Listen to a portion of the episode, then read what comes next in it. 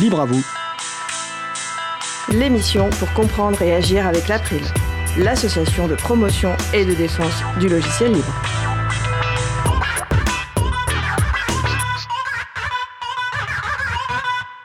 Bah, bonjour à toutes, bonjour à tous. Euh, la politique logicielle libre de Fleury-les-Aubrais, c'est le sujet principal de l'émission du jour, avec également au programme un mois de décryptualité et aussi le livre Une expérience libre. Nous allons parler de tout cela dans l'émission du jour. Vous êtes sur la radio Cause Commune, la voix des possibles, 93.1 en Ile-de-France et partout dans le monde sur le site causecommune.fm. La radio diffuse désormais également en DAB+, en Ile-de-France, c'est la radio numérique terrestre. Soyez les bienvenus pour cette nouvelle édition de Libre à vous, l'émission pour comprendre et agir avec l'April, l'association de promotion et de défense du logiciel libre. Je ne suis pas Frédéric Couchet, délégué général de l'April, mais Étienne Gonu, en charge des affaires publiques pour l'association. Si vous êtes une auditrice ou un auditeur régulier, ce changement de voix vous aura peut-être étonné. Rassurez-vous, Frédéric va bien, et vous le retrouverez dès la semaine prochaine.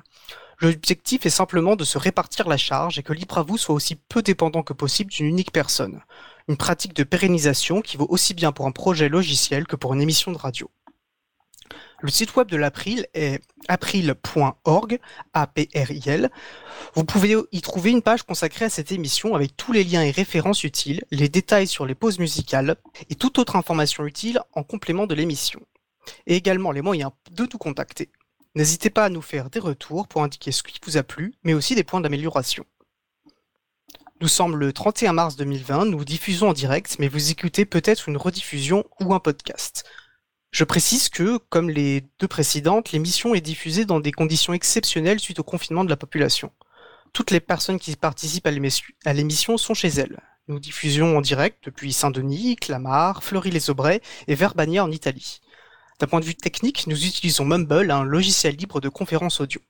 Nous espérons que tout se passera bien et je vous prie de nous excuser par avance si les problèmes techniques se produisent. Problèmes techniques ou problèmes humains, il s'agit après tout de mon baptême du feu.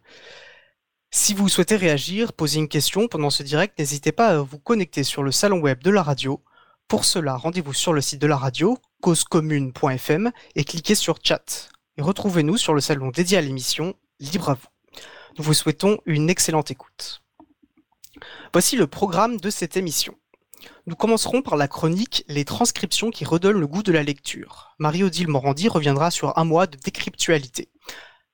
D'ici 10-15 minutes, nous aborderons notre sujet principal qui portera sur la politique logicielle libre de Fleury-les-Aubrais, avec William Gonzalez, délégué à la protection des données de la ville.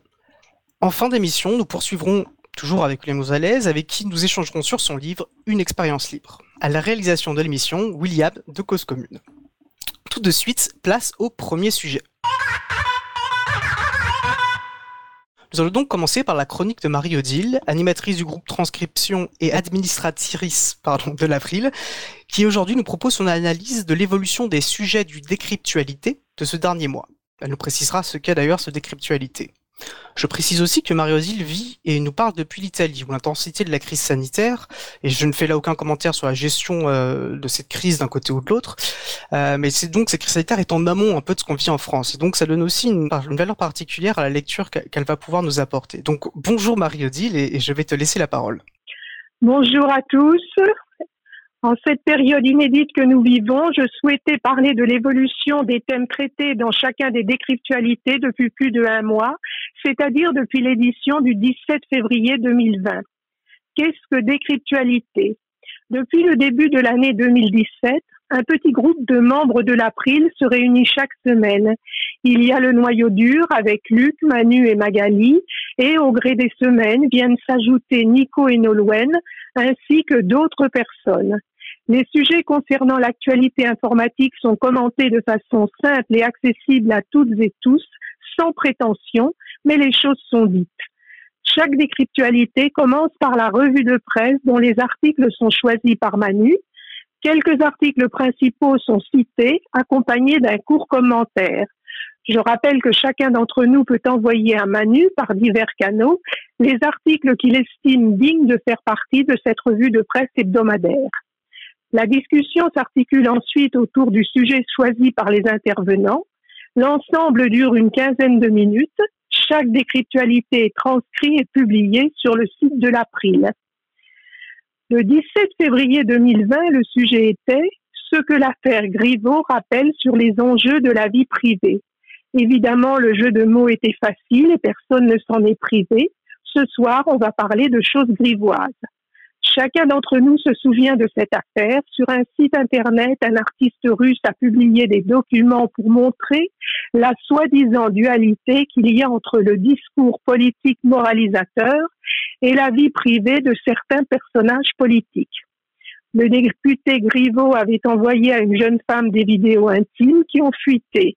Les noms des protagonistes ont été très clairement affichés, divulgués, Divers politiques ont réagi en demandant la levée de l'anonymat sur Internet, thème récurrent pour certains, alors qu'il s'agit là d'abus de confiance et de divulgation de contenu pornographique condamnés par la loi. Occasion de rappeler que notre vie privée est essentielle avec un sage conseil. À l'heure des réseaux sociaux, il faut être prêt à assumer certes ce que l'on fait aujourd'hui, mais se demander si on sera prêt à l'assumer aussi plus tard. Internet et l'Agence nationale de la sécurité américaine n'oublient rien, tout y est centralisé.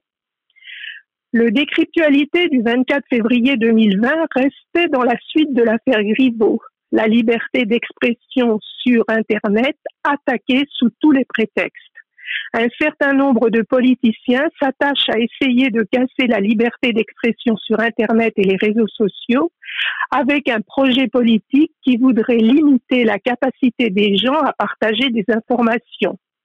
Il est rappelé que la Chine a essayé, au début, de contrôler l'information concernant le Covid-19, information qui est finalement ressortie et la crédibilité de l'État central a bien diminué les intervenants reviennent sur la question de la haine sur Internet. Certaines personnes se font harceler et c'est dramatique. Des lois existent, pas forcément toujours appliquées. La nouvelle loi qui est en train d'être élaborée, la loi anti-haine sur Internet, était-elle bien nécessaire? En effet, ce sont les plateformes, Twitter, Facebook, qui devront s'assurer que les contenus dits haineux soient effacés automatiquement en moins d'une heure. Ce côté automatique ainsi que le fait de déléguer à des plateformes privées la responsabilité de déterminer ce qui relève de la liberté d'expression ne manque pas d'inquiéter. N'est-ce pas là le rôle des pouvoirs publics et avant tout de la justice? L'exemple de Mastodon est cité. Décentraliser, gérer des petites communautés est une solution qui a montré ses atouts. Il faut aussi éduquer les gens et surtout les jeunes personne n'a jamais été réellement formé à l'utilisation des réseaux sociaux et bien informé des responsabilités que leur utilisation entraîne pour chacun de nous. Puisque les virus sont de saison, occasion de rappeler les bonnes pratiques pour ne pas se faire infecter était le thème du décritualité du 9 mars 2020. Cette fois, le mot virus est bien là. Les divers symptômes que veut présenter notre ordinateur sont décrits et il nous est rappelé ce qu'est une bonne hygiène informatique. Avoir un bon système d'exploitation sur son ordinateur ou son téléphone, un système d'exploitation sain dans un ordinateur sain, par exemple une bonne distribution de GNU Linux.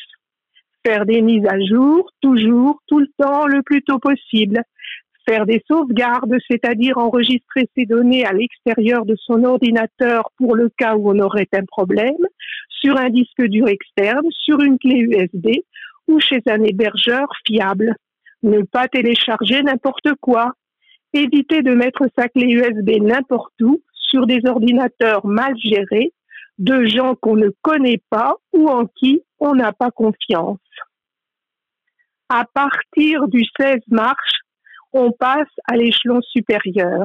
Interdiction de sortir et télétravail pour toutes les personnes dont l'activité le permet. Télétravailler garder des contacts à l'extérieur en période de confinement avec le libre. Avec toutes les incitations à se mettre au télétravail, plein d'outils commencent à être utilisés dans tous les sens les gens sont obligés de se lancer et ont tendance malheureusement à se tourner vers des outils propriétaires, ceux qui sont les plus connus, ceux des GAFAM, et c'est bien dommage. C'est en gros une période où on sait qu'on va se faire avoir, On va se faire embrigader dans des briques logicielles et des outils que les entreprises vont payer pour obtenir et utiliser. C'est effectivement rageant parce qu'on sait que ces manœuvres vont rendre les gens captifs. Conseil est donné de se tourner vers les services proposés par Framasoft. Framasoft, victime de son succès, dans une circulaire du ministère de l'Enseignement supérieur intitulée Plan de continuité pédagogique, parmi les actions possibles pour les activités de travail collaboratif, les solutions libres de Framasoft sont conseillées sans qu'aucun contact n'ait été établi avec les responsables de l'association, comme l'affirme Pierre-Yves Gosset. Suite à cette incitation, Framasoft a subi une énorme influence et a dû répartir l'utilisation de ses services sur les divers chatons, les associations et entreprises qui proposent des logiciels hébergés sur leurs propres serveurs et qui font partie du collectif des hébergeurs alternatifs, transparents, ouverts, neutres et solidaires. Pour pouvoir discuter avec les personnes de manière efficace, Jitsi occupe une place de choix. Cette application fonctionne directement dans le navigateur on va sur le site, on crée un salon et on transmet la soirée de ce salon à tous les participants qui rejoignent alors la discussion en cliquant et en chargeant la page sur leur navigateur. Une pensée particulière est dédiée à tous les élèves qui sont confinés chez eux avec leurs parents. Sont citées les ressources éducatives libres, Abulédu, Césamat, J'ai compris. Le dernier décryptualité transcrit et publié est celui du 23 mars, dont la description est Face à la pandémie, de nombreuses initiatives s'appuient sur le libre et ses principes pour proposer des solutions rapides, faciles à mettre en œuvre et mieux travailler ensemble. Il est à nouveau question de Jitsi pour communiquer, mais surtout sont cités les cas de hackers, bidouilleurs, qui imaginent des solutions pour venir en aide à toutes les personnes, aux malades et à leurs soignants. Fabriquer des masques, fabriquer des valves avec des imprimantes 3D, mettre au point des respirateurs. Toute cette inventivité est saluée. Des gens compétents utilisent ces solutions offertes en partage, construisent rapidement, souvent avec des moyens modestes. On vit une période de crise, on n'a pas le choix, il faut agir même si les produits qu'on obtient ne sont pas de qualité optimale. La conclusion nous laisse une lueur d'optimisme et revient à Magali. C'est incroyable toutes les choses positives, collaboratives qui peuvent arriver en temps de crise, qui sont faites et ça mérite d'être salué. Dans l'urgence et face à de tels enjeux de santé, on peut parler de l'intelligence des foules, de l'intelligence du monde quand on lui demande de contribuer dans un esprit de solidarité, en partie grâce à Internet et aux logiciels libres. Merci Marie-Odile, c'était une très belle chronique. C'est vrai que c'est important de, voir ce qui, sort de positif aussi de ces situations euh, qui sont par ailleurs particulièrement euh, difficiles. Euh, et alors, je vais rebondir sur deux choses euh, que tu as que tu as évoquées. Ce que tu parles de Jitsi, la semaine prochaine, on va recevoir euh, le fondateur, enfin le créateur de, Jitsi justement, qui va pouvoir nous parler un peu de son bah, de ce logiciel. Et puis, je, je le rappellerai aussi enfin, bah, nous on utilise Mumble, qui est donc un, un outil de d'audioconférence, et le Chapril, donc le chaton de l'April, met à disposition aussi, vient de lancer a ouvert un Mumble un meuble accessible. Euh, ben, un grand merci à nouveau, Marie-Odile, et, et, je suis ravi que tu sois la première intervenante de la première émission que, que j'anime. Euh, ben, je te souhaite une très bonne fin de journée, sauf si tu as un dernier mot. Merci à vous. Merci à vous. Et effectivement, toutes ces solutions qui sont trouvées sont effectivement à saluer. Et on remercie toutes les personnes qui, qui donnent de leur temps pour les mettre en œuvre. Bonne journée, bonne continuation. Salut Mario. Au revoir. Au revoir. Et puis j'ai oublié de saluer Framasoft qui viendra aussi, participera également à notre émission la, semaine prochaine. Euh, donc une belle émission qui se profile. Alors avant de passer à notre sujet principal, nous allons faire une pause musicale. Euh, nous allons écouter Allons voir, ou Cercle Circassien, excusez-moi, par Demi-Celle. On se retrouve juste après. Belle journée à l'écoute de Cause Commune, la voix des possibles. Cause Commune 93.1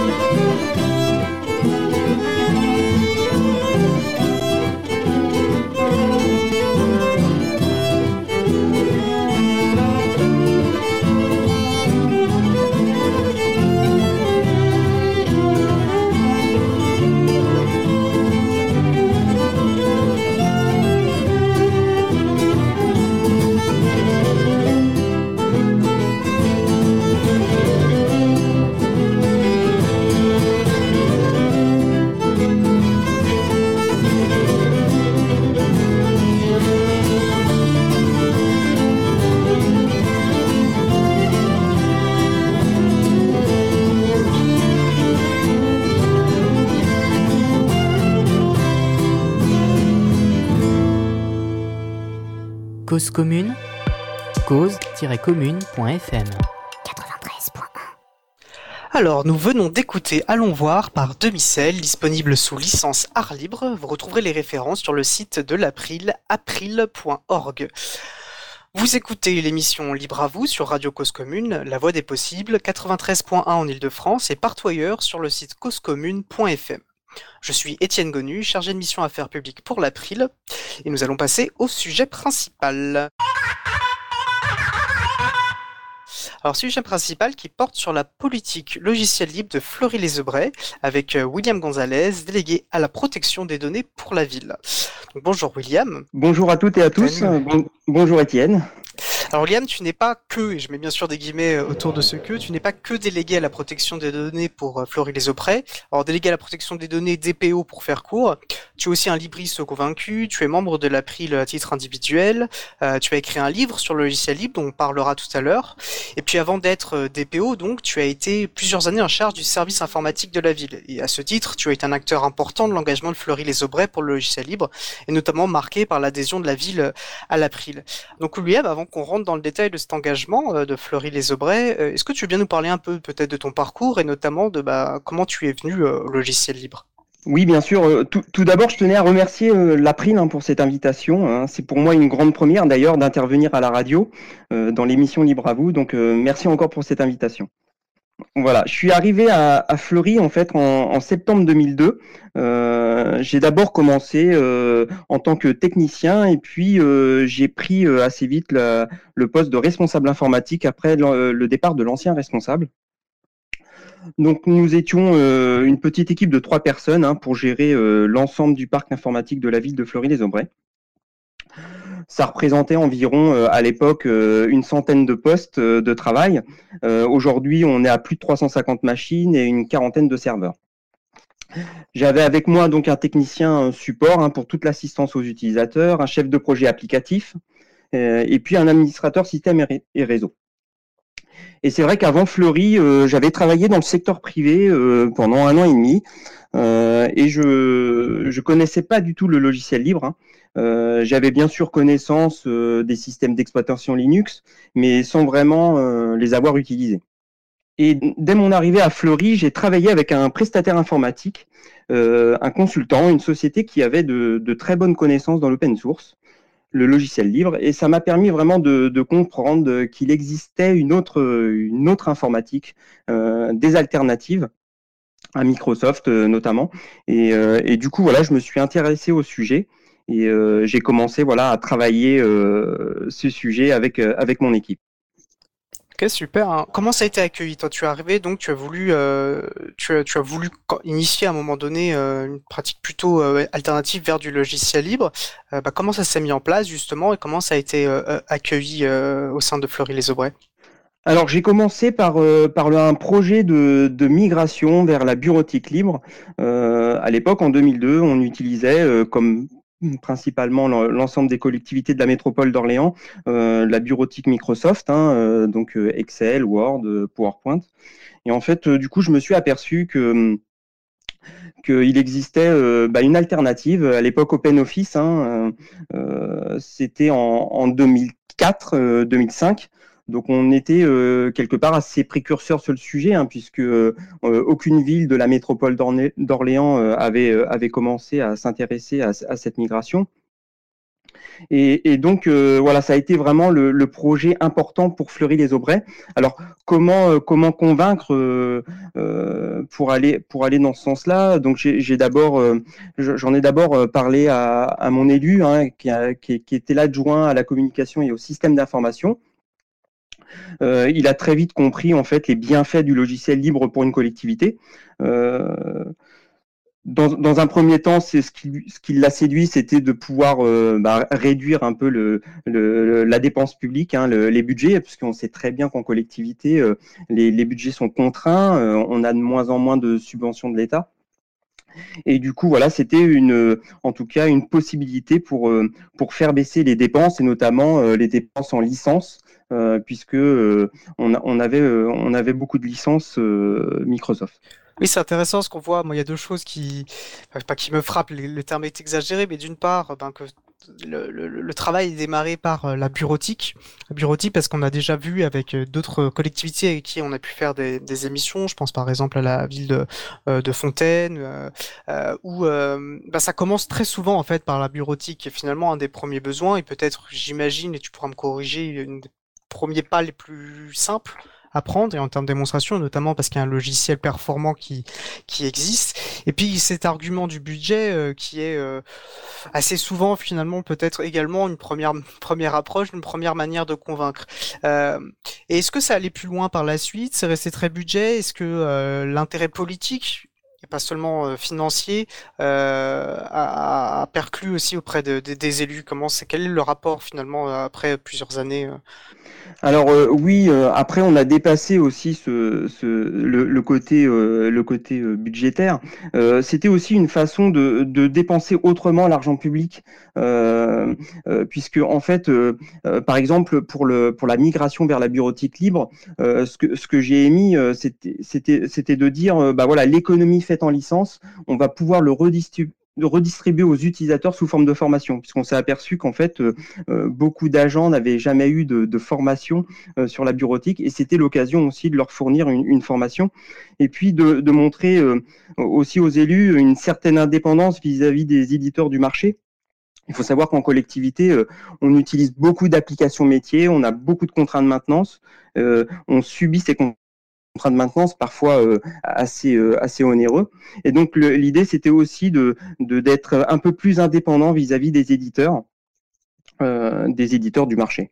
Euh, oui, c'est effectivement des, des points euh, cruciaux et c'est vrai qu'on les met beaucoup en avant nous quand, quand à l'April nous défendons une priorité au, au, logiciel libre. Alors on entend souvent, euh, ce qui, ça me fait penser qu'on entend souvent cet argument, peut-être moins maintenant, mais celui des coûts cachés. Et je pense que tu résumes très bien le, en fait, qu'il ne s'agit pas de coûts cachés, mais seulement de repenser la dépense et en fait d'être plus dans une démarche d'investissement, de réappropriation des bah, des systèmes d'information et notamment aussi entre les mains des agents publics qui vont la pratiquer euh, bah, au quotidien. Et par ailleurs, euh, on voit aussi la, euh, cette notion d'indépendance. Alors comment elle s'exprime finalement aussi cette, cette notion d'indépendance dans, dans, le quotidien? Tu l'as déjà un peu expliqué, mais si tu peux creuser un peu. Euh, oui, bien sûr. Euh, bah, ensuite, après, après la bureautique, euh, après la bureautique libre, on a continué en fait à développer le logiciel libre au, sein de la collectivité. nous, services informatiques, on, on, devrait, on devait montrer l'exemple. Donc, on, on a mis en place GLPI, hein, qui est la, la gestion libre de parc informatique. Hein. C'est le logiciel qui, qui nous permet de gérer l'ensemble du parc informatique, de recenser les postes de travail, les imprimantes, les copieurs, d'avoir aussi un outil de, ticketing, de support euh, vis-à-vis des utilisateurs. Et donc, euh, au lieu d'avoir un contrat de maintenance avec, euh, avec, un, avec un, logiciel, on était capable en interne de pouvoir assurer la maintenance de l'outil sans recourir à un contrat de maintenance avec un éditeur de pouvoir assurer euh, euh, bah, soi-même euh, les, les, montées de version de, du logiciel. Et, et c'est aussi ça l'indépendance, c'est peut-être se réapproprier les compétences en interne. Alors évidemment, il a fallu que, le, que, les agents du service informatique se forment, hein, puisque mon équipe n'avait pas forcément de, de, de compétences dans l'open source, donc il a fallu vraiment monter en compétences. Mais, mais après, voilà, ça nous a permis de reprendre entre guillemets la main sur certains outils. Et puis, euh, si, je rebondis sur euh, euh, sur le, le, choix des élus, les élus ont, ont vraiment ont vraiment bien compris hein, le, le, fondement en fait de, de, de ce projet-là. Ils, ont même du coup adhéré, hein, enfin la ville de Fleury-les-Aubrais a adhéré à l'April en tant que voilà en tant que, que, ville. Donc ça a été aussi un, un moteur de ce point de vue quoi. Oui, c'est effectivement un signe très positif. On peut aussi mentionner le fait que Fleury-les-Aubrais est récompensé, euh, enfin, le label 3 du territoire numérique libre, ça qui est une, bien sûr, voilà, une initiative euh, de l'association Adulact qui va spécialiser le logiciel libre pour les collectivités. donc ça, c'est des signes aussi qui sont encourageants parce que euh, il est important lorsque ce genre de démarche est initiée qu'elle ne repose pas uniquement sur une personne et en l'occurrence euh, toi et que qu'on puisse imaginer que si tu vas vers d'autres aventures euh, d'ailleurs c'est un peu ce que tu as fait euh, on en parlera plus tard bah, finalement qu'il y a une pérennité aussi dans, cette ambition du logiciel libre. Est-ce que toi elle te semble donc acquise? A priori oui de ce que tu nous dis mais elle te semble acquise donc à, à Fleury-les-Aubrais? Oui, bien sûr, puisque hum, bon après, la, bureautique, on, a enclenché vers euh, euh, la messagerie électronique, hein, puisque euh, on avait le, client Outlook et on, voulait aussi s'affranchir des licences Microsoft Outlook. On, est, on s'est orienté vers la solution Zimbra, et puis ensuite on a développé on d'autres outils. On utilise GRR pour la gestion de, des réservations de ressources. Euh, on utilise beaucoup d'applications métiers hein, aussi, euh, WebDelib pour la gestion des délibérations. Donc il y a vraiment voilà une, euh, enfin il y a vraiment comment comment je pourrais je pourrais m'exprimer, mais Aujourd'hui, les élus sont partie prenante en fait de, de, cette orientation. Donc, je pense qu'une fois qu'on a, qu'on a convaincu les élus, c'est vraiment, c'est vraiment une bonne chose, quoi. Oui, ça me semble essentiel effectivement et on voit bien comme il est nécessaire qu'à la fois on va dire les pôles techniques les pôles entre guillemets plus politiques euh, main dans la main, sinon c'est bien que ça, ça, peut ça peut vite freiner. Donc c'est encourageant euh, ce que tu nous dis. J'en profite aussi pour euh, préciser que tu cites de nombreux logiciels et c'est important d'utiliser une variété de logiciels libres pour les différents besoins que peuvent rencontrer pardon une collectivité. On les listera on les listera autant que possible sur le site et n'hésitez pas à, venir sur le salon pour pour nous rappeler voilà si vous voyez qu'il manque, on listera tout ça suite à l'émission. Euh, je pense qu'il est intéressant aussi, parce que tu parlais du service interne et on voit, enfin, le service technique interne. Donc, euh, tu parlais voilà de, euh, de formation, d'acquisition de compétences, etc. Et c'est quand même aussi un point névralgique, c'est la capacité en interne euh, bah, des équipes techniques, donc de porter aussi bah, cette ambition. comment quand toi tu as lancé tout ça, comment est-ce que les équipes techniques justement euh, ont reçu cette envie, ont reçu cette, ont accompagné ces dynamiques? Est-ce qu'il y a eu des résistances? Est-ce qu'au contraire il y a eu un emballement, enfin un plaisir à, s'engager là-dedans? Enfin voilà, comment tu l'as ressenti euh, tout ça et comment ça s'est déroulé donc de leur point de vue?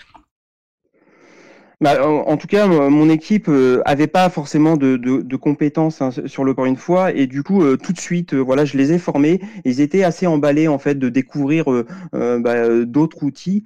donc, ça s'est fait assez naturellement. Hein. En informatique, de toute façon, quand on est informaticien, il faut se remettre en question. Aujourd'hui, on peut être très bon si on, on se forme pas. bah voilà, on peut être le plus mauvais demain.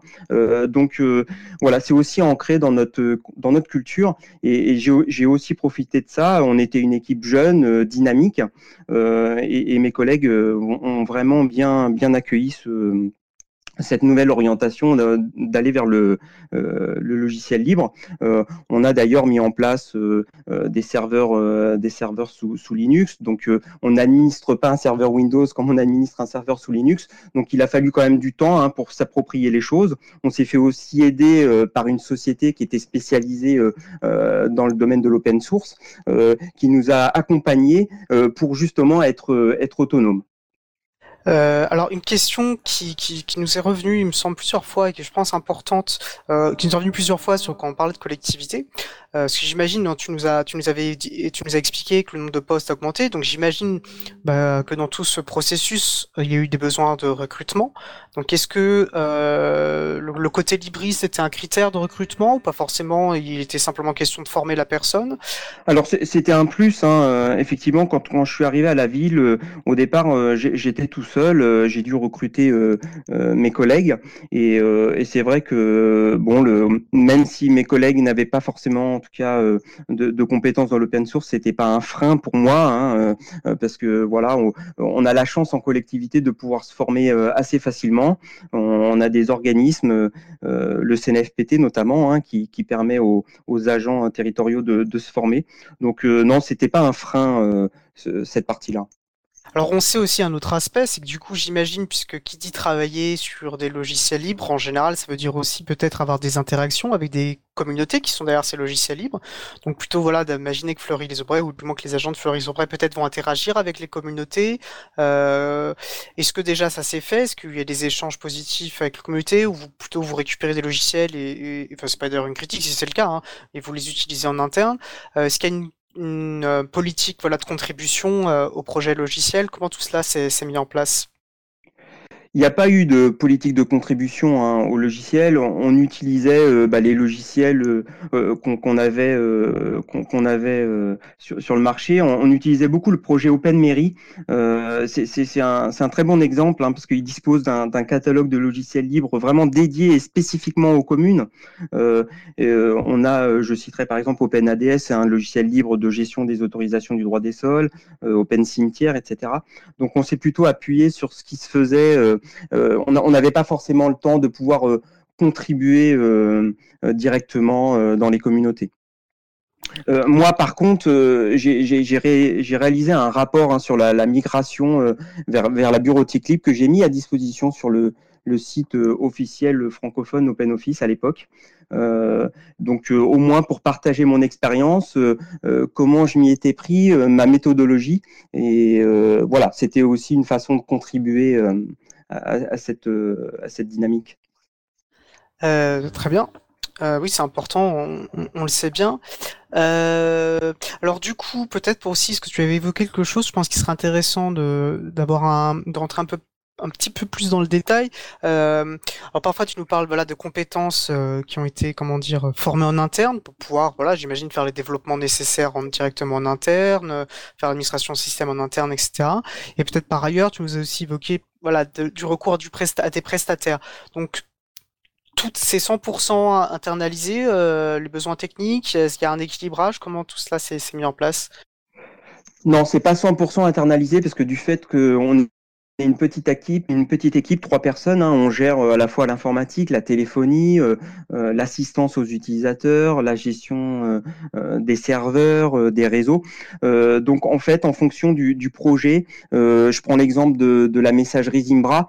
Zimbra, il faut quand même des compétences hein, pour mettre en œuvre ce type de système. Et là, on a fait appel à un, prestataire hein, qui, avait vraiment les, les compétences pour mettre en place cette messagerie électronique. Et on a même contracté un contrat de maintenance avec ce, prestataire euh, pour voilà nous aider euh, à mettre en œuvre le projet et puis aussi à, suivre et à maintenir ces outils. Donc en fait, ça, voilà, ça dépendait du, type de projet, du type d'outil. pour GLPI, le logiciel de gestion de parc informatique, on a pu le faire nous-mêmes en interne. Mais voilà, sur la mise en place d'infrastructures importantes, on s'est fait aider par des, des, sociétés qui ont spécialisé euh, dans le domaine, puisque bon, en interne, on n'avait pas forcément, euh, on n'avait pas les compétences et puis euh, pas forcément le temps non plus, la disponibilité pour pouvoir, pour pouvoir le gérer. D'accord, donc si je comprends bien, c'est plus en termes d'opportunités en fonction de ce, de ce que vous semblez, par rapport à vos propres compétences, compétences de l'équipe, et d'arbitrer voilà, en fonction des besoins voilà, puis aussi par rapport à la criticité euh, euh, bah, d'une application, hein, c'est vrai que la messagerie, c'est très critique, hein, il faut que ça fonctionne 24 heures sur 24. Euh, donc, donc voilà, ça demande aussi de l'expertise, un peu plus d'expertise qu'on n'avait pas en interne du fait de notre petite équipe. Alors tu parles de la messagerie, ça permet peut-être aussi de faire une transition parce qu'on imagine, alors là on parlait des équipes techniques, mais bien sûr il faut aussi, bah, j'imagine que les autres agents publics qui ne sont pas forcément techniques, qui vont avoir différents métiers au sein de la collectivité, soient inclus euh, dans le processus, qui ont besoin d'être formés, euh, ils vont peut-être avoir besoin de remonter des besoins. Euh, est-ce que tu peux peut-être nous expliquer un peu, alors déjà comment ils ont peut-être été inclus dans le processus au début par cette bureautique et comment ça a pu évoluer par la suite oui, bah c'est vrai, hein, c'est un point très important d'organiser vraiment une bonne communication autour du, du projet de migration. Hein. Euh, on l'a fait à, à Fleury-les-Aubrais. Hein. On a vraiment, euh, on a organisé plusieurs réunions d'information avec l'ensemble des utilisateurs pour leur expliquer pourquoi on voulait s'orienter vers tel, euh, vers, tel logiciel bureautique, euh, leur dire qu'on allait les accompagner aussi, puisque pour les rassurer, puisque c'est la bureautique, ça touche quand même au quotidien des utilisateurs. Euh, c'est difficile, il y a beaucoup de conduites de changement. Donc il a fallu les, les rassurer, euh, leur donner aussi envie hein, d'utiliser la, la, suite bureautique. À l'époque, j'avais distribué des CD euh, avec OpenOffice pour que, pour que les agents puissent les installer chez eux. et ça a plutôt bien marché. Et on a vraiment été, on a vraiment été à l'écoute de leur, de leurs demandes et surtout euh, le service informatique a été euh, très réactif. Hein. Euh, à chaque fois qu'il y avait des, questions posées sur cette fuite bureautique, on a essayé d'y répondre le, plus rapidement possible pour vraiment que ça soit le plus transparent vis-à-vis de l'utilisateur. Donc beaucoup d'accompagnement, beaucoup d'accompagnement vraiment donner envie aux utilisateurs de euh, d'utiliser cet outil et puis euh, qu'ils puissent en tirer un, bénéfice. Euh, et ce bénéfice a été aussi de leur de leur, de leur fournir une formation adaptée adaptée à leurs besoins et à leur niveau leur niveau d'utilisation. Donc là, c'était le, le, stade bureautique. J'imagine qu'ensuite, bah, il a fallu aussi faire les migrations sur des logiciels métiers. Est-ce que ça a été fait plus simple du coup Le premier pas le plus difficile c'était la bureautique ou au contraire peut-être que c'était plus difficile sur les logiciels métiers? Comment tu as vécu euh, tout cela? Le plus difficile, euh, j'ai trouvé que c'était la bureautique, parce que finalement, euh, ça concernait l'ensemble des agents. Euh, il y avait forcément des, a priori. En plus, voilà, on, passait sur un outil libre, gratuit. La gratuité, c'est pas forcément à mettre en avant, parce que souvent, on se dit si c'est gratuit, c'est pas forcément un outil de bonne qualité. donc, la, difficulté, c'était plutôt sur la bureautique puisqu'en plus c'était le premier projet à Fleury-les-Aubrais. Est-ce que tu peux nous rappeler sur quelle date ça c'était Je pense que c'est important aussi de se remettre dans le contexte des époques. Donc ça c'est bureau, euh, migration bureautique, vous avez entamé ça quand euh, déjà? Alors euh, on a entamé ça en 2005. Alors on l'a fait sur plusieurs, plusieurs années. Hein. On, a migré en fait service par service. On, l'a fait sur trois ans, mais on a commencé la migration dès 2005. C'était à l'époque de OpenOffice la version 2 qui venait de sortir. Euh, donc 2005 pour la bureautique euh, OpenOffice. D'accord. Donc ensuite, bon, bah, je t'ai interrompu. Donc ensuite, voilà, sur les, le logiciel métier, du coup, par par, mais dans un second temps, tu nous expliquais? Voilà, les logiciels métiers. Après, c'était plus plus facile parce que finalement, euh, ça touchait moins d'utilisateurs. Euh, L'essentiel, en fait, c'était de euh, c'était de répondre aux besoins du service. Euh, moi, je, je, mets toujours en avant le. Il faut que le logiciel réponde aux besoins. après, voilà, si c'est un logiciel libre, tant mieux. Et, et c'est ce qui avait été décidé dans la collectivité hein, et les élus avaient bien compris que, en fait, à chaque fois qu'on avait un nouveau besoin en logiciel, on, regardait ce qui se faisait du côté du logiciel libre. Euh, mais la priorité, il fallait que ça réponde aux besoins euh, du service. D'accord, la priorité c'est le besoin du service, mais quand même euh, le facteur logiciel libre restait un facteur aussi pas exclusif, mais du moins quand même discriminant dans le choix, le caractère libre du logiciel. Oui, oui, bien sûr, parce que euh, avec mon expérience sur les, on, a beaucoup de logiciels métiers en, en. En fait, on s'aperçoit qu'on n'utilise pas toujours 100% euh, des fonctionnalités du produit, et pourtant on en paye 100% euh, de la licence. En tout cas, on, on règle la totalité de la facture. Et du coup, en utilisant des, des logiciels libres, voilà, on a des coûts moins élevés. Et voilà, ça me semblait aussi intéressant de, de ce point de vue, quoi. Mais en fait, ce que tu décris, c'est très intéressant justement. Nous, c'est ce qu'on dit quand on défend. Euh, on essaie, on, le répète souvent, quand on défend priorité au logiciel libre, il ne s'agit pas de dire que euh, les collectivités, les administrations, ou en fait même à un niveau personnel, euh, une sorte d'obligation hors sol d'utiliser du logiciel libre. Il faut juste effectivement que ce soit un facteur important et qu'il y ait conscience justement de, bah, tous les l'intérêt euh, en termes de et tous les intérêts que tu as pu évoquer en termes d'indépendance, en termes de, de, bonne gestion du denier public, etc. En termes d'accaparat, de voilà bon, euh, de s'appuyer là-dessus, de prendre conscience que c'est important, mais euh, il faut pas être hors sol, il faut lier aux besoins, et en fait, ça fait juste, c'est juste un, un, facteur important de décision. C'est surtout ça que ça veut dire priorité, et que si on ne l'utilise pas, je libre, il faut qu'il y ait des bonnes raisons de ne pas le faire. Euh, avant de passer à, la suite, je pense qu'on va pouvoir faire euh, une pause euh, musicale.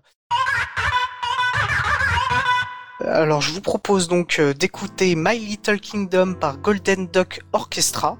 On se retrouve juste après. Je vous souhaite une belle journée à l'écoute de Cause Commune, la voix des possibles. Cause Commune 93.1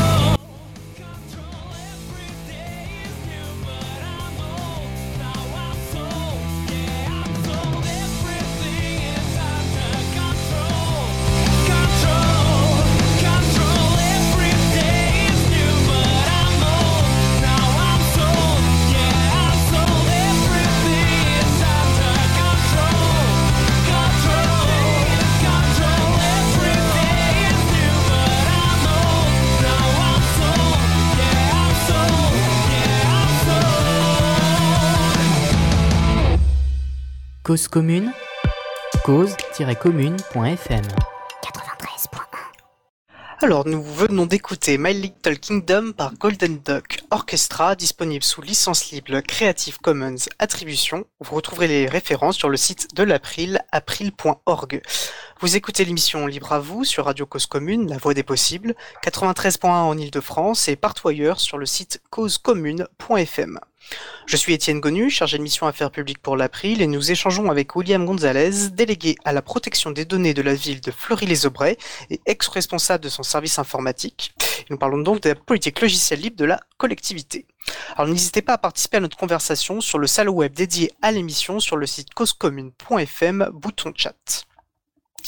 Alors, euh, donc avant la, nous, nous avant la, la, pause musicale, nous discutions finalement de toute euh, euh, bah, toute la politique mise en place en termes de, de migration euh, et notamment bah, du coup de la formation et de l'importance euh, bah, de former et de convaincre bah, les agents publics pour que les intégrer dans le processus. Moi, je voulais juste peut-être mentionner rapidement l'expérience personnelle, c'est-à-dire que j'étais venu à Fleury-les-Aubrais il y a, j'ai oublié de noter la date, mais il y a deux ans de mémoire pour le forme du numérique et j'ai été très marqué par euh, l'enthousiasme. Alors j'avais discuté avec euh, euh bah, l'agent public qui était en charge un peu d'organiser l'événement, qui n'était pas du tout une personne libriste à la base, qui n'était pas une technicienne, qui était une personne du service administratif et qui était extrêmement emballée et qui disait voilà William nous a tous convaincus depuis voilà j'utilise aussi à la maison et j'ai trouvé que c'était un, super un super compliment déjà bah, vis-à-vis -vis de ton travail et puis de manière un bel exemple une belle illustration bah, de comment finalement euh, peut s'essaimer un peu euh, le libre et, l'intérêt d'aller vers le libre. Euh, Alors peut-être, là on a parlé pas mal de l'intérieur, avant de se tourner vers bah, aussi vers un peu l'extérieur, les administrés, que ce que est-ce que tu aurais si une collectivité, en gros pour résumer, pour tirer un bilan de cette migration, quel bilan tires-tu voilà de cette migration et quels conseils, quelques points clés tu donnerais à une collectivité qui voudrait se lancer, qui voulait se lancer dans cette démarche? Alors le, les, les, conseils que je pourrais donner à une collectivité, euh, c'est bien sûr euh, euh, de bien former son, son, équipe en interne hein, sur, sur, les, sur vraiment les, les, produits open source, hein, bien, bien maîtriser en interne ces systèmes-là. L'avantage pour une collectivité, en fait, pour moi, c'est je trouve que c'est important d'explorer cette direction. C'est une façon, euh, euh, je l'ai dit tout à l'heure, d'être moins dépendant des éditeurs. C'est une façon d'optimiser la dépense publique, hein, et, ça c'est important euh, de, de, dépenser autrement. c'est aussi une façon de, de mieux protéger les données personnelles, hein, et, et c'est vrai que maintenant je suis bien concerné par le par le sujet. Donc, donc voilà, donc c'est vraiment, il y a vraiment des, des, bienfaits pour les collectivités. Euh, c'est aussi le, rôle d'une collectivité de montrer, euh, de montrer aux citoyens hein, qu'il existe, euh, qu'il existe d'autres alternatives. Hein. On n'a pas beaucoup de marketing hein, autour du logiciel libre, et, je pense que bah, les collectivités ont leur rôle à jouer de ce côté-là pour promouvoir un peu ces outils. Oui, ce rôle me semble particulièrement important. Bon, déjà parce que par la dépense publique, euh, ben, les logiciels des collectivités, ça va pouvoir enrichir des logiciels, ben, puisqu'ils sont libres, pourront être réutilisés par, par les citoyens, qu'ils soient voilà, un titre individuel dans le cas de d'entreprises, euh, elles vont pouvoir être réutilisées par d'autres collectivités, hein, et donc d'avoir une forme d'investissement commun euh, à, la création justement d'un commun logiciel qui pourra bénéficier à toutes et à tous. Euh, donc on voit vraiment l'importance de ça. et puis par l'exemple, comme tu dis, ça remplace, il n'y a pas meilleur finalement entre guillemets campagne marketing que, que la démonstration par l'exemple concrètement euh, de l'efficacité. Et là, c'était l'exemple que je citais peut-être de cette euh, euh, fonctionnaire de Fleury-les-Aubrais qui du coup ben, était convaincu non seulement dans son travail, mais dans sa vie, de, dans son usage informatique personnel, de l'intérêt d'utiliser du logiciel libre. D'ailleurs, on a oui, bien sûr, oui, bien sûr. juste pour rebondir, j'essaye toujours en fait de, de, faire le lien aussi avec la vie personnelle. Quand, quand on utilise des outils à titre professionnel, bah voilà, on peut aussi les utiliser à titre personnel. Et je, et je fais beaucoup ce lien euh, et, je continue d'ailleurs à le faire en, tant que délégué à la protection des données, des données euh, lors des, formations de sensibilisation. Nos bonnes pratiques euh, au travail, bah, on peut les transposer assez facilement à titre privé. Parfaitement. parfaitement, c'est très bien dit. il y a un point peut-être, parce qu'il faut aussi, c'est bien de voir tout ce qui est positif, mais peut-être qu'il est intéressant aussi bah, pour progresser et, de tirer comme expérience. Est-ce que tu as identifié, est-ce que tu as dû surmonter des, freins, des obstacles? J'imagine que oui pendant tout ce processus. Est-ce que tu pourrais peut-être les identifier et nous expliquer comment, euh, bah, le cas échéant, comment tu as pu les dépasser et avancer malgré tout? Bah, le, le, le, principal frein, euh, c'est euh, bon la, réticence, euh, la réticence de l'utilisateur aussi, hein, puisque moi c'est ce que je dis assez souvent. La clé de la réussite finalement, c'est l'utilisateur. Hein. Si l'utilisateur n'utilise pas le logiciel, finalement, bah, le projet a échoué. donc c'est toujours toujours convaincre, hein, puisque bah, aller vers le logiciel libre, c'est pas forcément un chemin facile, hein, puisque aujourd'hui, bah, on nous vend plutôt du Microsoft euh, du Google, etc. Euh, et, donc, euh, il faut sans cesse en fait expliquer notre démarche, ne pas rester que sur l'aspect budgétaire, gratuité, puisque le logiciel libre, ne faut pas le résumer à la gratuité, hein, c'est inexact, ce serait vraiment très réducteur. Donc le, le principal frein, voilà, c'est ça, c'est de faire connaître en fait le monde du logiciel libre. C'est un problème, je pense, culturel aussi, hein, d'acculturation, et, donc c'est c'est très important de, de communiquer, euh, euh, vraiment d'être à l'écoute euh, de, des agents. Très intéressant et ça moi ça me fait penser justement euh, parce qu'en fait l'informatique en général c'est compliqué, c'est pas évident, c'est pas de la magie, ça, demande un peu bah, de formation, ça, ça, demande de la compréhension, du temps, d'apprentissage, c'est pas c'est pas inné pour qui que ce soit. Euh, et donc le logiciel libre, comme tout, choses informatiques et te peut demander du temps.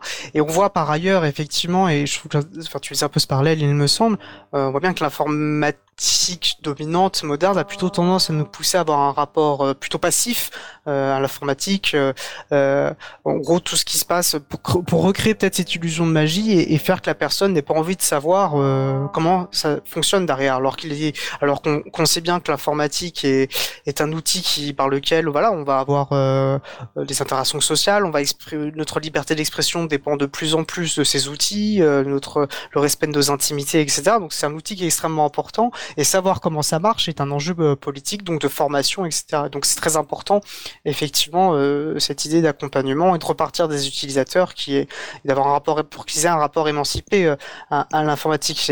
Voilà, je ne peux que être d'accord avec ce que tu dis. Euh, et tu parles de sensibilisation, donc je te propose de faire un pont aussi du coup vers euh, bah, voilà vers les administrés, vers les citoyens citoyennes, vers les, personnes, enfin voilà les, usagers. lorsqu'on a lorsqu'on avait échangé en amont de l'émission, tu me faisais part notamment des actions de sensibilisation que menait Fleury les Aubrais euh, bah, vers les citoyens les citoyennes. Est-ce que tu peux nous en dire euh, deux mots? Oui, bien sûr. Euh, on a organisé en fait des ateliers euh, à la bibliothèque de, de, de, la ville de Fleury, euh, des ateliers à destination du citoyen. alors un atelier vraiment spécifiquement au logiciel libre hein, pour leur, leur, leur, expliquer voilà qu'on qu'on a des alternatives aux outils propriétaires qu'ils utilisent principalement.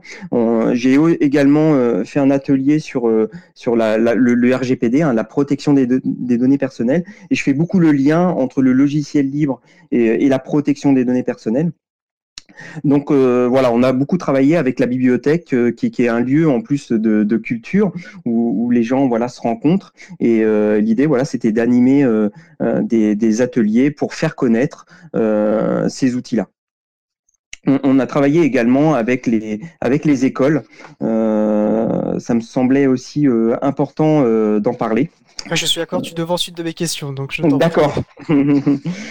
Oui, euh, un petit focus sur sur les écoles, hein, puisque euh, moi ça me semblait important de montrer aussi aux enfants euh, le monde du logiciel libre, hein, parce que très souvent, bah, les, enfants connaissent bah, le système d'exploitation Microsoft, le moteur de recherche Google, et, dès tout, tout petit, hein, ils sont déjà conditionnés avec ces outils. Donc l'objectif, c'était de développer un peu leur curiosité, de, montrer aussi aux parents une, nouvelle façon d'appréhender l'informatique avec une même facilité. Et dans les, dans les écoles, on a travaillé avec les enseignants, euh, le, corps enseignant, le conseiller TIS, pour proposer des alternatives qui collent vraiment aux besoins de l'apprentissage. Et, c'est comme ça qu'on a, qu'on a mis en place une expérimentation avec la mise en place de nano-ordinateurs, euh, le Raspberry, Hein, pour pas le citer, avec un, système d'exploitation adapté au monde scolaire, euh, avec la solution Primtux. Ok, alors est-ce que si quelqu'un, voilà, si tu te fais expliquer ce qu'est un, un nano-ordinateur à une personne, et Raspberry, Raspberry Pi en particulier, à quelqu'un qui ne, voilà, qui ne connaîtrait pas l'informatique? Alors un nano-ordinateur, c'est un ordinateur de toute petite taille. Hein. Euh, alors pourquoi on a, on, a, on a choisi ce, nano-ordinateur euh, pour les écoles? Euh, Déjà parce que ça permet de gagner de la place. Hein. C'est un, un, un nano-ordinateur qu'on peut fixer derrière l'écran. Ça remplace en fait l'unité centrale. L'intérêt, c'est aussi le coût hein, qui est faible, c'est une cinquantaine d'euros. Et, et, puis le, le nano-ordinateur a une vertu aussi euh, écologique, hein, puisqu'il consomme très peu, euh, très peu de watts, hein, environ 5 watts, euh, très peu par rapport à un ordinateur classique. Donc évidemment, il remplace pas un PC, hein, puisque il est en termes de performance beaucoup moins évolué, mais en tout cas, il permet voilà de, de faire des choses assez simples et pour les pour les enfants, ça suffit amplement pour que ça réponde aux besoins. Oui, c'est intéressant. Du coup, ça fait un, parallèle avec ce que tu as pu évoquer plus tôt sur en fait. Euh, bah, ça sert à rien d'avoir des outils très puissants dont on va se servir que d'une part infime. Euh, alors tu parlais ça par rapport au fait de payer les licences. En fait, on se sert que de quelques, on a que quelques usages. Là, finalement, pour l'ordinateur et dans le temps de, de, l'éducation, il n'y a pas besoin de bêtes de guerre. Et en fait, on peut déjà former et enseigner avec ben, des tout petits ordinateurs qui consomment très Exactement. Et puis c'était aussi de dire aux, parents hein, de dire que bah, si euh, leur enfant euh, veut découvrir l'informatique, hein, on n'est pas obligé d'acheter un PC à 500 euros. Hein, euh, bah voilà, le, nano-ordinateur peut suffire pour faire découvrir l'informatique à un enfant sans dépenser beaucoup d'argent. Et voilà, c'était aussi l'idée, l'idée du projet de, montrer, de montrer aussi aux parents que bah voilà, il, y avait, enfin, il existait ce, ce, petit ordinateur où les enfants, notamment notamment dans les écoles euh, primaires, euh, maternelles, euh, pouvaient utiliser. Je connais moi, je connais deux noms Raspberry Pi. J'ai pas encore vraiment creusé la, enfin, manipulé l'objet. Alors c'est dans la liste des choses à faire, on en a tous. Mm. j'ai la sensation que c'est aussi une manière peut-être pour un, un, enfant d'avoir un rapport non seulement avec les aspects logiciels, mais aussi de faire le lien peut-être avec l'aspect matériel, parce qu'il va pouvoir un peu manipuler l'objet. Et je pense que c'est important de voir que aussi l'informatique, à la fois il y a, il y a l'aspect numérique, mais aussi l'aspect matériel, et que les deux sont interdépendants. Oui, d'ailleurs, ça, fait l'objet d'un atelier hein, euh, à la bibliothèque de, Fleury-les-Aubrais. On a présenté euh, euh, le Raspberry, on a, on a démonté pour montrer voilà le, processeur et, vraiment tous les composants du Raspberry. Et, ça a vraiment plu. En plus, il y, avait des, enfants dans la salle et, ça a été très, enfin voilà, très bien accueilli. Donc oui, c'est intéressant aussi de, de, montrer en fait euh, bah, tout l'aspect matériel. Hein. Il n'y a, a, évidemment pas que le logiciel. Hein. Pour, que, pour que le logiciel fonctionne, il faut bien sûr, euh, il faut bien sûr l'aspect matériel. Très bien.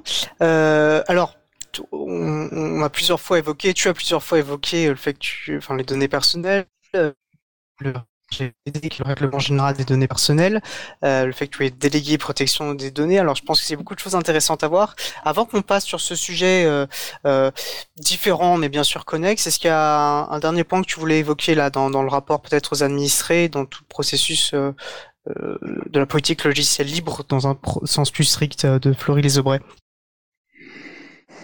Comme ça. Euh non, je, je, je, pense que voilà, c'est important de communiquer auprès des, des usagers. Hein. Euh, euh c'est vrai qu'on l'a fait aussi par l'intermédiaire des écoles, hein, parce que les, les écoles, euh, c'est souvent en plus les, les parents pauvres de l'informatique, donc ça, ça, me semblait aussi important de, de voilà, de, enfin, d'essayer de, développer euh, le numérique au, au sein des écoles. Euh, je pense qu'il faut continuer, les collectivités doivent continuer à, à, à, faire la promotion du logiciel libre auprès, auprès du citoyen. Hein. Euh, c'est aussi une façon de, euh, bah de c'est des valeurs aussi à, à transmettre, euh, des belles valeurs hein, de, de, partage aussi de solidarité. Hein. J'en ai pas parlé, j'en parlerai peut-être tout à l'heure avec avec le livre, mais voilà, le logiciel libre fait aussi à, à de belles valeurs. Quoi.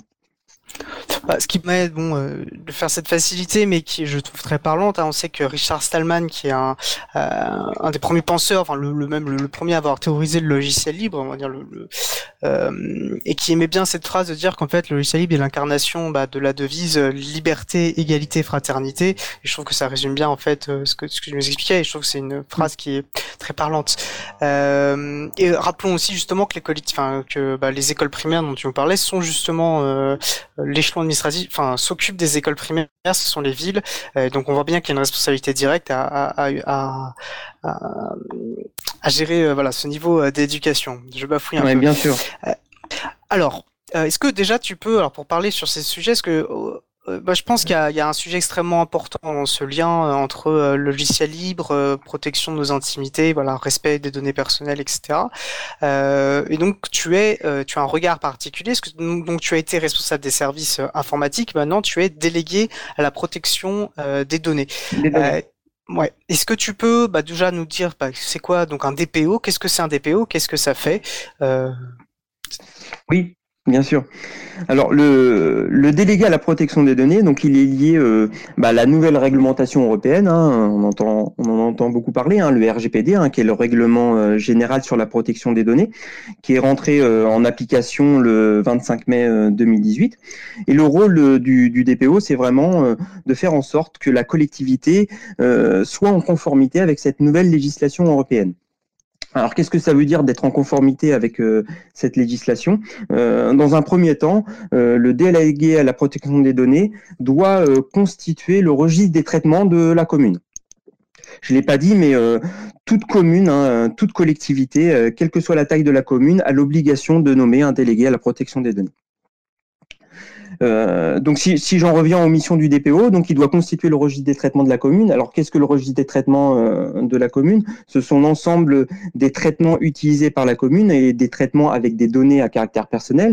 Donc ça peut être à la fois euh, des tableaux bureautiques avec des données personnelles, ça peut être des logiciels métiers, hein, puisqu'on a beaucoup de données personnelles que l'on collecte à travers des logiciels métiers. Ça peut être aussi des traitements papier, puisque les traitements papier sont aussi intégrés euh, dans le RGPD. Donc le rôle du DPO, c'est de faire ce recensement alors de, des différents traitements. Alors ce recensement, il va assez loin hein, puisqu'il va falloir euh, euh, bah, définir quel type de données on collecte, de définir des durées de conservation, hein, puisque le, RGPD oblige les organisations, les collectivités, les entreprises à définir des durées de conservation. On ne peut pas garder des données de façon indéfiniment. Il va falloir ensuite euh, bah, décrire les mesures de sécurité par rapport à ces traitements. Euh, donc c'est à travers ce recensement que le, délégué à la protection des données va pouvoir euh, bah, établir un plan d'action et mesurer les, les non-conformités et de pouvoir aller justement vers cette conformité et apporter des solutions aux collectivités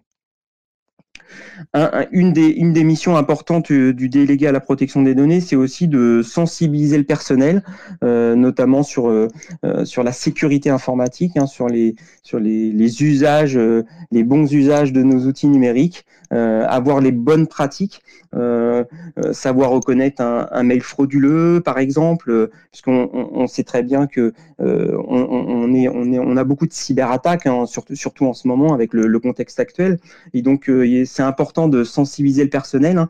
Euh, la sécurité informatique, ce ne sont pas que les outils, ce ne sont pas que les pare-feux, les antivirus. Euh, l'être humain, c'est aussi euh, une faille. Et donc du coup on peut pas être derrière l'épaule de chaque personne. Donc c'est important de, sensibiliser le personnel. Et c'est vraiment c'est vraiment une mission importante du délégué à la protection des données. Et puis, euh, c'est celui qui sera, euh, qui sera l'interlocuteur avec la CNIL, hein, la CNIL, euh, qui est la Commission nationale informatique et liberté, hein, qui reste unité de contrôle en France. Et, du coup, c'est vraiment le DPO qui fera le lien entre, entre la CNIL et puis la collectivité. alors, la CNIL, on, ne la contacte pas que quand on a des... elle n'est pas là que pour sanctionner hein, les, les, organisations. On peut, on peut aussi poser des questions à la CNIL. Donc voilà, voilà en fait les, différentes missions du, délégué à la protection des données. Donc je dirais, on va dire euh, trois, grandes compétences pour le DPO. La première, euh, bah, bien connaître euh, les nouvelles technologies, la sécurité informatique, donc avoir des compétences informatiques évidemment, des compétences juridiques, hein, bien connaître le, RGPD, la loi informatique et liberté puisque le DPO peut être amené aussi euh, à, rédiger des clauses RGPD, notamment dans les contrats de maintenance, euh, mais ça peut être aussi euh, dans, les marchés publics, hein, puisqu'il va falloir aussi vérifier la conformité des sous-traitants. Et puis aussi euh, être euh, être communicant. Hein, le DPO doit pas rester seul dans son bureau. Il doit aller vraiment au contact euh, des personnes, aller sur le terrain et, de bien faire passer le message. et moi, c'est ce que je dis, assez souvent. Ne, pas passer, enfin ne pas dire que le RGPD c'est une contrainte, mais s'en servir pour justement mieux maîtriser nos données personnelles. Il faut se servir de cette contrainte finalement comme une opportunité pour mieux gérer en fait ces process en interne. Parfait. Parfait, non, c'est très clair et, je pense que et ça c'est un, argument qu'on utilise d'ailleurs depuis longtemps, que ce soit sur les notions effectivement, euh, euh enfin de, l'informatique loyale, de la protection euh, des intimités en ligne, etc. C'est-à-dire qu'effectivement c'est pas des contraintes, c'est des choses sur lesquelles s'appuyer pour bâtir une meilleure informatique, un meilleur rapport euh, à, nos outils. et donc c'est très clair ce que tu nous dis. Un point que je pense qu'il est important peut-être de, de souligner on, se rend, je pense, pas compte euh, quand on extérieur à tout ça, parce que je pense que les collectivités brassent une quantité de données personnelles qui est, qui est énorme. Euh, et donc on peut se rendre compte de l'importance, voilà, de qu'il y ait une gestion, euh, une bonne gestion de ces données. Et aussi, on entend régulièrement, on sait que normalement, enfin, le consentement au traitement des données n'est qu'un des aspects euh, n'est qu'un des aspects qui permet justement d'avoir un, traitement euh, conforme. Euh, et les en fait les collectivités euh, ont plein de traitements qu'elles font mais qui vont sans consentement direct parce que ça va relever tu, vois, tu pourras me corriger mais que ça va relever finalement de bah, de la dormition de service public et voilà de d'autres critères du RGPD et ça c'est parfois les personnes n'ont pas conscience de ça voilà. Oui le, le consentement en fait n'est pas tout nécessaire hein, quand on met en place un traitement. Hein. Je vais prendre un exemple euh, assez simple. Dans les collectivités, on, développe beaucoup la vidéoprotection, hein, les systèmes de vidéoprotection. Euh, bah, il n'est pas utile de demander à chaque citoyen si on, peut le faire. Euh, c'est pour protéger en fait bah, les, citoyens, protéger les, bâtiments, etc. Donc euh, effectivement, euh, en collectivité, on a beaucoup de traitements euh, qui nécessitent pas de consentement de la personne. Oui, alors on pourrait avoir tout un débat sur le fait qu'une vidéo permet de protéger ou voilà, mais ça serait que c'est des débats de fond politiques qui sont. Mais effectivement, elle se rentre dans ce que dans c'est un exemple où ça rentre dans une case qui n'est pas celle du consentement mais celle voilà de la mission de service public et ensuite voilà la collectivité va le définir. Ensuite euh, euh, et c'est donc très différent effectivement. Euh, bien sûr après le, le consentement le consentement ça n'empêche pas aussi de bien informer hein, les usagers de la façon dont on traite leurs données hein. c'est deux choses différentes hein. il y a le consentement puis il y a le droit à l'information. Et, et c'est il faut bien distinguer les deux parce que c'est c'est aussi important de bien montrer aux, aux citoyens que bah, on traite ces données de façon dans dans les règles, euh, dans les règles du RGPD, quoi. Tout à fait. Euh, alors, pendant que tu nous expliquais aussi le rôle du DPO, tu nous parlais de l'importance de cette sensibilisation et de l'accompagnement.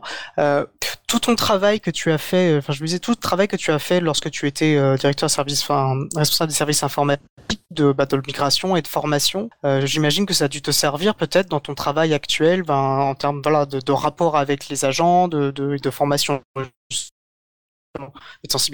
Oui, bien sûr, puisque Bien sûr, parce que le, bon, l'informatique c'est très transversal. Hein, on, on, touche euh, forcément tous les métiers, hein, tous les services de la collectivité, puisque tous les services de la collectivité sont informatisés. Mais le, le, le RGPD, la protection des données personnelles, euh, bah je, euh, c'est un peu la même chose. Finalement, euh, on, touche tous les métiers et voilà, ça me permet de, de continuer d'être vraiment avec les services, de les accompagner et, et voilà, je, je ressens un peu des, enfin, je retrouve en tout cas des similitudes entre, entre le, DSI, la direction des systèmes d'information, et puis le délégué à la protection des données. Alors je vois le filet, il y avait cette question que, qui paraît moi que c'était la, plus importante à mes yeux quelque part. Euh, celle voilà. En gros, pourquoi le logiciel libre est important du point de vue de la, selon toi, en, quoi le logiciel libre est vecteur d'une meilleure protection des données justement? Vaste question. Ouais, bien sûr. Alors moi, c'est vrai que je, fais beaucoup le lien entre le logiciel libre et les données personnelles, et je m'en sers beaucoup au quotidien. Alors, euh, je dirais simplement que le logiciel libre, il respecte nativement l'utilisateur, sa vie privée. Euh, d'une part parce que son, développement est, transparent, hein, le code source est ouvert et accessible. Donc finalement, euh, on sait exactement ce que fait le logiciel. En tout cas, si on a les compétences pour aller voir le code, on, sait exactement ce que fait le logiciel. Donc on a vraiment une transparence, et c'est aussi l'idée du RGPD d'être transparent vis-à-vis de l'usager. Euh, et puis le logiciel libre, euh, son modèle économique ne s'appuie pas sur les données personnelles de l'utilisateur, hein, contrairement à certaines entreprises, hein, euh, les GAFAM hein, notamment, qui vendent nos données pour en faire un commerce. c'est pas du tout le cas pour les logiciels libres. Donc voilà pourquoi je, fais vraiment le, le, lien entre, entre la protection des données personnelles et le logiciel libre. Synthèse parfaite. Écoute, je, je suis complètement d'accord et, et, je pense qu'on parle beaucoup du consentement, mais ce qui est peut-être le plus important, c'est bah, en fait d'avoir des, des, systèmes d'information loyaux auxquels on peut avoir confiance. Et après, euh, le consentement finalement est presque doit paraître presque secondaire par rapport à ça. À partir du moment où on peut avoir confiance dans les systèmes sur lesquels s'appuient en fait euh, nos données, mais je ne fais que te paraphraser peut-être là. Mmh. Oui, bien sûr. Et puis pour en revenir euh, euh, à l'usage de, ces outils, euh, c'est vrai qu'on a plus, de plus en plus d'outils en ligne, hein, directement accessibles sur le cloud. Donc moi, je, je, recommande toujours aux utilisateurs bah, de d'utiliser plutôt des services plus protecteurs de la de, de, la vie privée. Hein. je, vais citer quelques exemples. On, utilise souvent Doodle hein, pour planifier une réunion. Bah, je leur dis plutôt d'utiliser Framadat, hein, les outils de, de Framasoft on, utilise Google Forms pour réaliser des sondages alors qu'il y a Framaforms. Donc voilà, donc moi j'essaye aussi d'orienter en fait les usages puisque bah, les utilisateurs s'en rendent pas forcément compte. Aujourd'hui, il y a des outils assez facilement accessibles sur le net et, euh, pourtant, euh, bah voilà, les conséquences en matière de données personnelles, on, en a et donc euh, voilà, je suis vigilant aussi. sur, sur ce terrain-là, puisque finalement aujourd'hui c'est vraiment mon, mon cœur du, du sujet. Quoi. Très bien, et je pense qu'on est en train de glisser euh, vers le sujet suivant de toi, ta démarche pour sensibiliser, que tu as peut-être pu réaliser, tu nous en diras plus par ton livre. Je te propose, avant de bah, d'en parler justement de, de, ton livre, une expérience libre, de nous faire une pause musicale. Euh, nous allons donc écouter Arcane par Cloud Kicker. On se retrouve juste après, une belle journée à l'écoute de Cause Commune, la voix des possibles. Cause Commune 93.1 Thank you.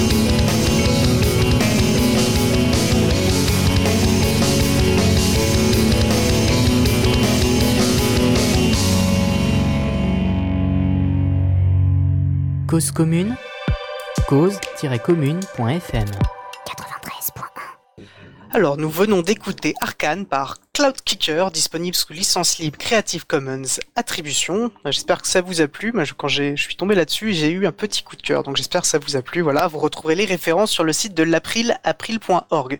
Donc, on écoute, vous écoutez toujours Libre à vous sur Radio Cause Commune, donc la voix des possibles, 93.1 en Ile-de-France et partout ailleurs sur le site causecommune.fm. Donc je suis toujours Étienne Gonu, chargé de mission affaires publiques pour l'April, et nous allons poursuivre toujours avec William Gonzalez, euh, non plus seulement sous sa casquette de délégué à la protection des données de Fleury-les-Aubrais, mais plus généralement en tant que libriste et membre de l'April, et nous allons discuter sur de son livre Une expérience libre paru en novembre 2019. Donc euh, William, pourquoi ce livre et de quoi parle-t-il? Oui, c'est un projet que j'avais dans la tête depuis plusieurs années, et, j'avais vraiment envie euh, de, de, partager mon expérience sur sur sur ce que j'avais appris dans le domaine des logiciels libres. Alors mon expérience professionnelle, mon expérience personnelle, j'avais vraiment envie de le, partager. Je voulais pas le garder pour moi parce que ça me semblait utile aux autres. Euh, et puis ça, donnait aussi du sens à mon histoire personnelle, euh, puisque comme j'explique dans le livre, euh, le logiciel libre pour moi ça va au-delà de l'informatique. Ce sont des valeurs qu'on partage, euh, le partage avec les autres, la solidarité, la liberté euh, au sens large. Et ce sont vraiment des valeurs qui s'inscrivent au plus profond de moi-même. Donc j'avais vraiment cette envie de, de partager ce euh, mon expérience euh, avec le avec le citoyen euh, qui n'a pas forcément toujours bah, connaissance quand il ne connaît pas ce, ce, domaine. donc voilà, donc parle essentiellement de logiciels libres. J'aborde aussi un chapitre sur le développement personnel. Alors ça peut paraître un peu décalé, mais mais pas tant que ça. donc donc voilà, donc c'était un, un point que je voulais aussi aborder dans, dans mon livre, euh, puisque bah, comme comme, comme tout le monde, hein, on peut rencontrer parfois des difficultés dans sa vie professionnelle, dans sa vie personnelle. Et, et ça me semblait important de, d'apporter quelques solutions pour justement euh, dépasser ces moments de doute. Bah, tu évoques justement la, fin de ton livre. Alors, je, je m'étais laissé en conclusion, mais en fait, on peut euh, largement ouvrir là-dessus. Souvent, tu ne parles plus d'informatique ou des enjeux de protection des privés, mais bien, tu proposes une approche, un retour d'expérience. Enfin, c'est comme ça que je l'ai reçu pour, pour reprendre une, donc un retour d'expérience pour reprendre le titre de ton livre. Et j'ai trouvé justement intéressant. Euh, moi, je, le vois ce lien dans, du moins de la manière, parce que tu l'amènes aussi hein, à travers la lecture de ton livre. On voit qu'en fait, le logiciel libre, c'est avant tout une question euh, voilà de d'émancipation, de liberté, et, et c'est ce rapport finalement à sa propre émancipation. C'est ce que j'ai un peu retrouvé aussi. Euh, voilà, tu, tu partages toi comment tu ta démarche. Et en fait, c'est vraiment peut-être une question de démarche aussi du logiciel libre, d'apprentissage et de formation. voilà. Et tu reprends cette phrase à un moment donné de Framasoft, le chemin est long mais la voie est libre, et peut-être que ça, ça, ça, peut assez bien résumer euh, cette idée. Oui, bien sûr, bien sûr. Il y a, il y a, il y a cet esprit euh, euh bah, de liberté, hein, de, de, et c'est ce que je retrouve, euh, voilà, dans, dans, le logiciel libre de, de, de, de partage. Euh, et je pense que voilà, ce qu'on, ce sont des valeurs qu'on peut appliquer, qu'on peut appliquer dans sa vie personnelle. Et, je pense que c'est des belles valeurs aussi à transmettre. Euh, je suis assez de nature euh, positive euh, et j'essaye toujours de voir le, le verre euh, à, moitié plein que à moitié vide, parce que je pense que voilà, c'est aussi en positivant les, les, choses que, que les choses vont mieux. Et donc, et donc c'est vrai que c'est des, c'est, c'est, c'est ce que j'aborde aussi dans, dans, mon, dans mon livre, quoi, le, le, un peu de développement personnel, hein, enfin voilà, assez simplement finalement. Bah, je trouve que c'est un mérite de ton livre d'être euh, en fait euh, très simple et très clair. Et quand ça part de logiciel libre, donc je pense à la fois un, bon outil pour des personnes qui veulent découvrir le logiciel libre parce que c'est dit très simplement en fait. Et donc ça, et puis ça, de manière pragmatique, ça propose aussi euh, bah, des logiciels pour se lancer. Et je pense que c'est peut-être un outil intéressant bah, pour des personnes, par exemple bah, des membres de l'April qui vont tenir des stands ou les personnes qui veulent parler du logiciel libre, mais qui ont besoin peut-être euh, d'idées de comment le formuler, de, comment approcher euh, cette sensibilisation. Et je trouve que c'est un bon outil aussi de ce point de vue-là finalement ton ouvrage. Oui, bien sûr. En fait, j'ai essayé de, parler euh, à, Monsieur Tout le Monde, hein, euh, euh, d'essayer d'être le plus le plus pragmatique possible, le plus pédagogue possible. Allemand, parce qu'on a tendance toujours à, penser que les logiciels libres c'est plutôt réservé aux geeks et, pas du tout. Alors peut-être qu'il y a 15 ans, j'aurais pas eu ce, ce discours-là, mais aujourd'hui, je pense qu'on on peut largement utiliser ces outils. Parfois, on les utilise sans le savoir. Hein. On utilise Firefox en navigateur Internet, on utilise l'encyclopédie libre Wikipédia, qui n'a pas euh, euh, qui n'a pas utilisé Wikipédia. Donc, euh, je pense que voilà, c'est important aussi de montrer que que ces outils sont pas réservés qu'aux informaticiens, que voilà, tout le monde peut les utiliser assez simplement, que c'est pas des outils compliqués. On a des outils aussi aussi simples que les outils qu'on peut retrouver chez Google, chez Microsoft. donc voilà, c'était aussi ça l'idée d'être d'être le plus possible pour que pour que bah, les, les, personnes puissent euh, voilà en tirer un petit peu euh, euh, leur avantage et puis d'aller vers vers ce vers ce logiciel libre. Oui, c'est important et nous on le dit souvent aussi. Hein. Moi, je sais, faut du moins par exemple moi quand je fais, quand il m'arrive de faire une conférence, je, je, je, prends souvent soin aussi de dire que voilà, je ne suis pas informaticien, mais justement que le logiciel libre n'est pas réservé aux personnes informaticiennes, euh, qu'en fait ça concerne tout le monde. Alors ça concerne tout le monde politiquement et tout le monde peut se saisir de ces outils-là sans avoir besoin. Il n'y a pas une barrière à l'entrée infranchissable, mais comme toute chose aussi après il y a de la capacité voilà d'apprentissage et de progression et on peut aller plus loin, mais euh, c'est accessible euh, à toute personne en fait. Il suffit, euh, de se lancer et puis d'accepter parfois de certaines contraintes, mais il y a un plaisir aussi à les dépasser. Et c'est l'avantage peut-être de ces outils-là que, bah, que d'aider peut-être à, dépasser les premières peut-être petits obstacles et, et à progresser euh, progressivement justement. Bien sûr, complètement peut-être du coup, alors toi tu es rentré dans cette démarche, donc je vous ai expliqué ce qui t'avait donné envie. Euh, assez rapidement, le temps file, mais euh, si tu veux bien peut-être nous dire voilà bah, comment tu t'y es pris et, et, et quel conseil tu donnerais peut-être à une personne qui nous écouterait et qui se dirait tiens moi aussi j'ai cette envie-là. Euh. donc toi tu es passé par un système d'auto-édition. Si oui, voilà, voilà. Exactement, je suis passé par un système d'auto-édition. Alors bon, c'était une première pour moi. Hein, je suis évidemment pas écrivain euh, euh, et donc euh, je voulais pas forcément passer par une maison d'édition. Hein, J'avais pas cette prétention. Et puis c'est souvent des démarches assez longues. Euh, il faut d'abord trouver cette maison d'édition qui accepte. Euh, et puis et donc du coup, je suis passé par l'auto-édition et j'ai utilisé le, le, service de lulu.com. Euh, c'est un service gratuit. Ça permet de publier assez simplement un, un, un bouquin. Euh, euh, il y a beaucoup de, de, de, conseils, de tutos pour accompagner dans la publication d'un livre. Hein. Ça se fait assez rapidement finalement.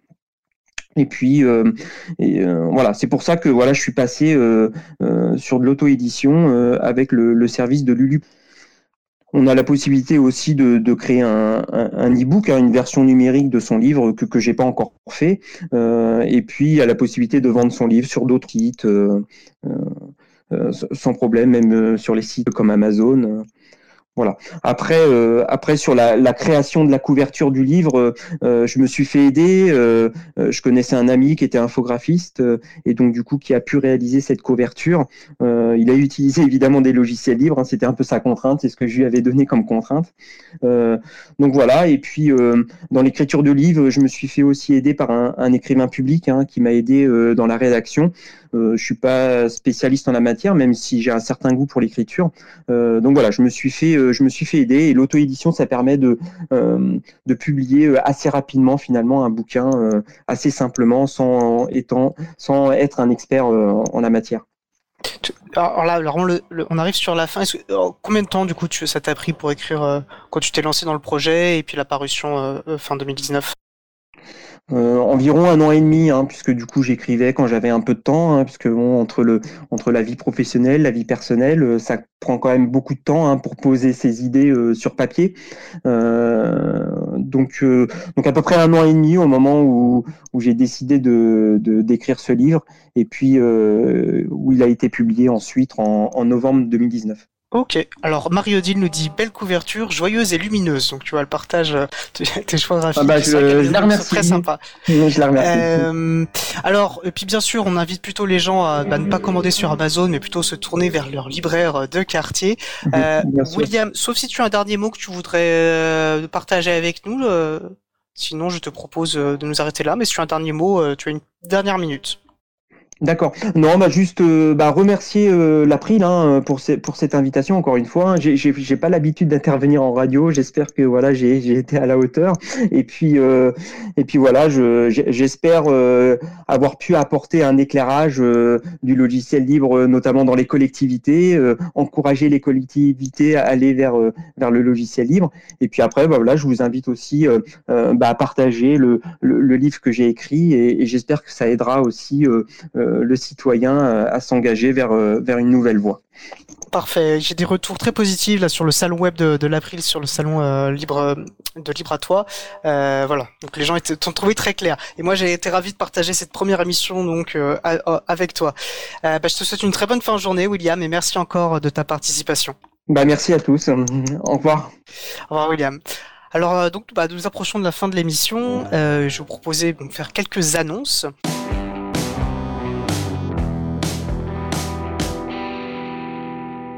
Alors sachez que voilà que l'édition 2020 de Libre Planète, euh, donc un, un, un, un, événement libre très important qui se déroule à Boston chaque année et organisé par la Fondation pour le logiciel libre, donc euh, là qui s'est déroulé les 14 et 15 mars, a été entièrement réalisé en ligne euh, bah, du fait voilà de, de, bah, de, la période de confinement actuelle euh, et de, de, la crise sanitaire et l'expérience semble avoir été un, franc succès. Voilà la fondation donc la FSF euh, Free Software Foundation Fondation pour le logiciel libre en tire un bilan sur son site donc en anglais pour le moment la référence est sur le site de l'April. Euh, à cette occasion, euh, bah, là, il y a eu les Free Software Awards de 2019. Et donc on félicite euh, bah, les lauréats Jim Meyering et Clarissa Lima Borges. Pareil, voilà, les informations, les détails seront en lien sur le site de l'April. Alors je le mentionnais suite à la, chronique de Mario Dill qui nous parlait voilà de, des collectifs des hébergeurs alternatifs, transparents, ouverts, neutres et solidaires. Je me suis lancé à l'impro là-dessus, je m'en sors bien. Donc le chaton de l'April, Chapril, qui a ouvert un nouveau service pour faire des conférences audio basées sur Mumble justement, le logiciel que nous utilisons euh, pour cette euh, pour enregistrer l'émission. Euh, et donc voilà, ouvert au public. donc vous pourrez trouver le lien sur april.org. nous avons réalisé une playlist par ailleurs de plus de 8 heures à partir des différents morceaux de musique libre diffusés dans Libre à vous. C'est la playlist Livre chez vous et elle est disponible également donc sur le site de l'April et nous sommes en train de préparer une émission spéciale dédiée aux musiques libres justement. voilà, on tiendra informé euh, euh, de tout cela. L'idée, voilà, c'est de parler autour de ces musiques, de les commenter, d'écouter ça euh, tous ensemble. Toutes les références sont sur la page dédiée à l'April. Notre émission se termine. Bah, je remercie toutes les personnes qui ont participé à l'émission, Mario Dill, William Gonzalez, donc aux manettes de la régie, un autre William, William de la radio Cause Commune. Merci également à Sylvain Kunzmann, bénévole à l'April, Olivier Gréco, le directeur d'antenne de la radio, qui s'occupe de la post-production des Merci également à Quentin Gibaud, bénévole de l'April lui aussi, qui découpe les podcasts complets en podcasts individuel par sujet. Et enfin, j'en profite bah, pour remercier Frédéric Couchet, le délégué général de l'April, hein, qui est le cœur et les poumons de Libre à vous. Et euh, c'était un plaisir de, le, euh, de le remplacer, mais du moins de, partager euh, l'émission, euh, l'animation de Libre à vous avec euh, mais voilà, donc je vais passer à la suite parce que je m'embrouille. Donc vous retrouverez notre site web april.org, toutes les références utiles, comme je vous l'ai souvent dit, euh, ainsi que sur le site radiocausecommune.fm. N'hésitez pas à nous faire des retours pour nous indiquer ce qui vous a plu, mais aussi des points d'amélioration. Toutes vos remarques et questions sont les bienvenues à l'adresse libre à vous at april.org. Nous vous remercions d'avoir écouté l'émission. Si vous avez aimé cette émission, n'hésitez pas bah, à en parler autour de vous le plus possible et à faire connaître également la radio Cause la voix des possibles, plein de très belles émissions. Euh, donc la prochaine émission aura lieu le, en direct le 7 avril 2020 à 15h30. Nous prendrons les nouvelles de Pharmasoft avec Angie Gaudion. Nous aurons également le créateur de Jitsi, euh, ben, un logiciel libre de visioconférence et plein d'autres invités. Euh, donc nous vous souhaitons de passer une très belle fin de journée. On se retrouve en direct mardi 7 avril et d'ici là, prenez soin les uns et les unes des autres.